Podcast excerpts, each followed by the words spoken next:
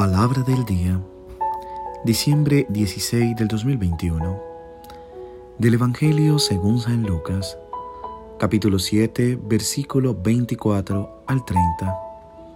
Escuchemos. Cuando se fueron los mensajeros de Juan, Jesús comenzó a hablar de él a la gente diciendo, ¿qué salieron a ver en el desierto? ¿Una caña sacudida por el viento? ¿O qué salieron a ver? Un hombre vestido con telas preciosas?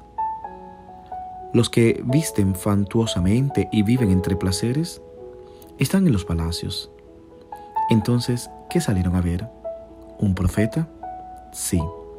Y yo les aseguro que es más que profeta. Es aquel de quien está escrito, yo envío mi mensajero delante de ti para que te prepare el camino.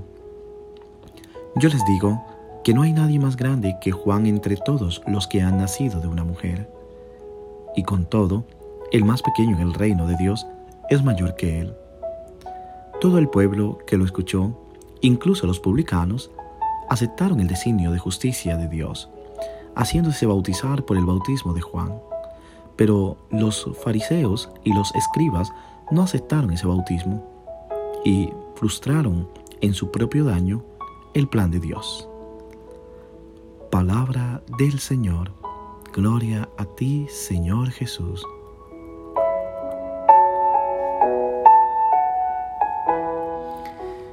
¿Qué tal, mis queridos hermanos y hermanas? Dios derrame abundantes bendiciones sobre ti y sobre todas las familias que se disponen en este día a iniciar la novena de Navidad. Que este tiempo de alegría, de preparación para el nacimiento de Jesús, sea sin duda un tiempo de volver a empezar de iniciar un caminar nuevo junto al Señor y que traiga a todos nosotros alegría, paz al corazón.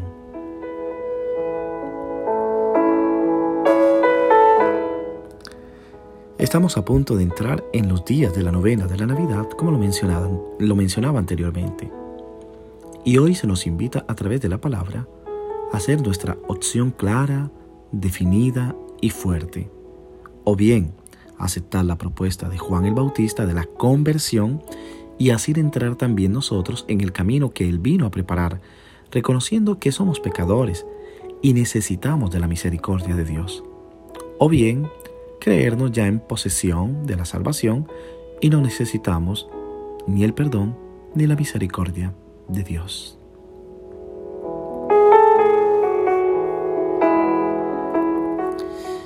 Tras la respuesta que da a los enviados de Juan, más con sus obras, que son sus palabras, Jesús hace un elogio incondicional del Bautista. Pone de manifiesto públicamente que se trata de un profeta excepcional, con la austeridad de su vida, por la energía de sus denuncias, por su fidelidad a la tradición profética, por su testimonio acerca de la inminencia del Mesías.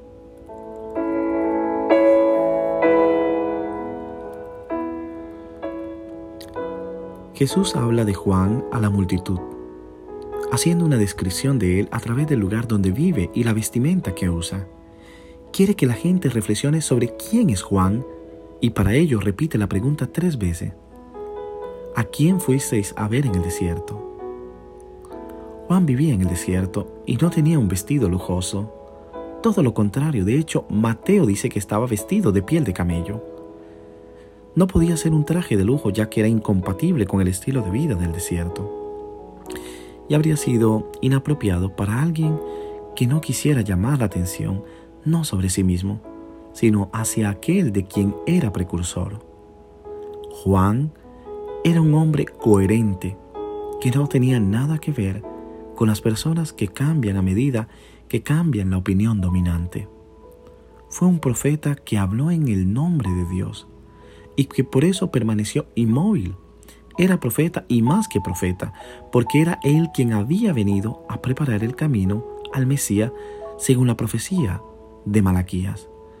Fue profeta más que profeta y el más grande entre los nacidos de mujer, pero como también leemos en el Evangelio hace unos días, no es comparable al más pequeño del reino de Dios.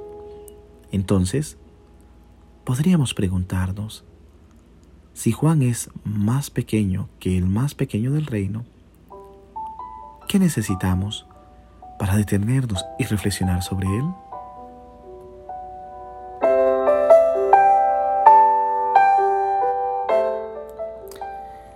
En realidad, Juan todavía tiene algo que decir, incluso a los hombres y mujeres de hoy, que vivimos muy lejos del desierto, pero que a menudo estamos habitados por el desierto del sinsentido, del vacío de los deseos y las perspectivas.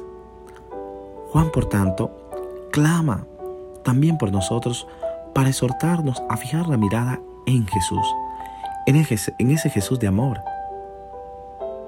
que a veces, distraído por mil cosas, no nos fijamos en Él. Nos fijamos en aquello que no tiene sentido en la vida y no nos salva. Una religiosa amiga me dijo una vez que la vida de todos es una espera. El presente no es suficiente para nadie. Al principio parece que nos falta algo. Más tarde nos damos cuenta de que nos falta alguien y lo esperamos. Y ese es Jesús a quien esperamos en este tiempo de Adviento.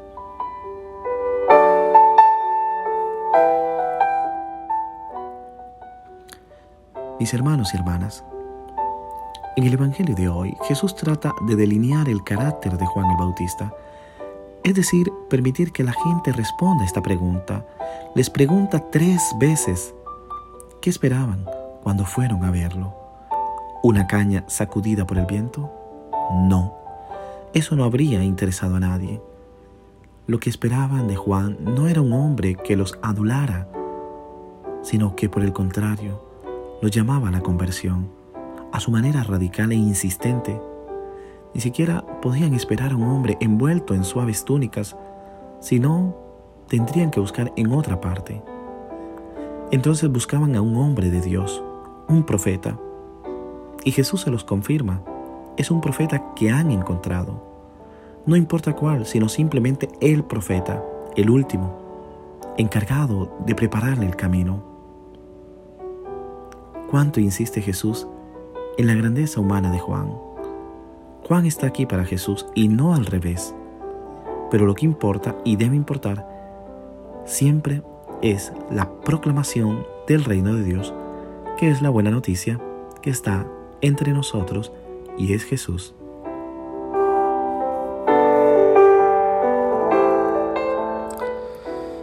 Mis hermanos y hermanas, con hoy entramos en la novena de Navidad que nuestra expectativa sea más ferviente de encontrarnos con un Dios humanado, un Dios pequeño que quiso nacer de una familia humana, porque en ella conservaba el calor del amor, de la ternura, que hoy también con la palabra y recordando en cada día de la novena, nuestras familias también sean humanizadas por el amor de Dios.